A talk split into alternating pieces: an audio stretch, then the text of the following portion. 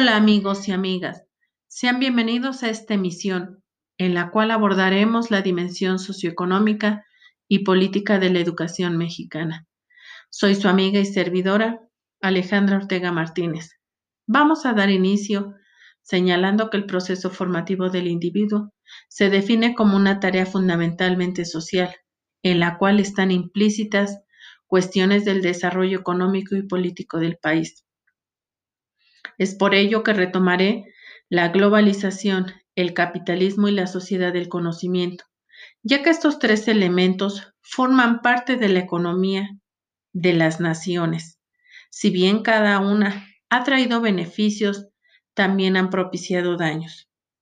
Primero abordaremos la globalización, la cual es resultado de la modernización científica y tecnológica originada en los países desarrollados ha afectado la economía y política, pero también la cultura y los medios de comunicación, ya que pretende imponer modelos de comportamiento en la sociedad como el consumismo, la banalidad y homogenización.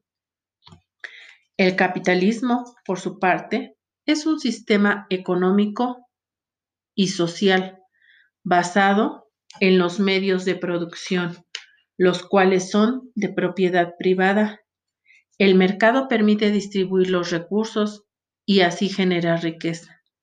Aquí la actividad económica lleva a obtener un beneficio económico y aumento del capital de bienes y servicios en el mercado, generando la competencia entre unos y otros. Mientras la sociedad del conocimiento es aquella donde los ciudadanos disponen de acceso ilimitado e inmediato a la información a través de las tecnologías de la información y comunicación. Mediante estas el individuo desarrolla competencias que integran el saber, que se refiere a los conocimientos, conceptos y teorías, y el saber hacer, es decir, las habilidades, destrezas, técnicas y procedimientos que aplica el sujeto en la vida cotidiana. La economía del país y del mundo direcciona las políticas educativas, ya que mediante esta se da respuesta a las demandas y necesidades del ámbito económico. Por tanto, la educación es el medio por el cual se forma el sujeto que quiere la nación y los países que integran el mundo. Sin embargo, la educación debe buscar dar elementos a los sujetos que les permitan enfrentarse a los cambios del entorno nacional y mundial sin perder sus raíces que lo caracterizan como mexicano. Sin duda, el sistema educativo tiene diversas necesidades, como la cobertura. Las escuelas no son suficientes para atender a la población. La calidad educativa.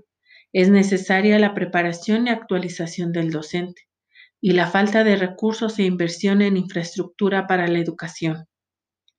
La sociedad no se integra ni se adapta plenamente a los cambios que ha producido la globalización, ya que los pobres ahora son más pobres y los poderosos más ricos.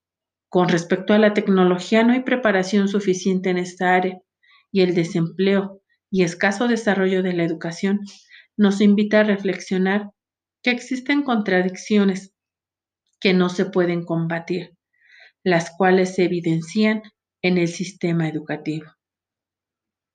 Amigos y amigas, esto ha sido todo por el día de hoy. Nos despedimos de ustedes con la siguiente frase de Alejandro Dumas. ¿Cómo es que siendo tan inteligentes los niños, son tan estúpidos la mayor parte de los hombres? Debe ser fruto de la educación. Agradezco su atención y hasta la próxima.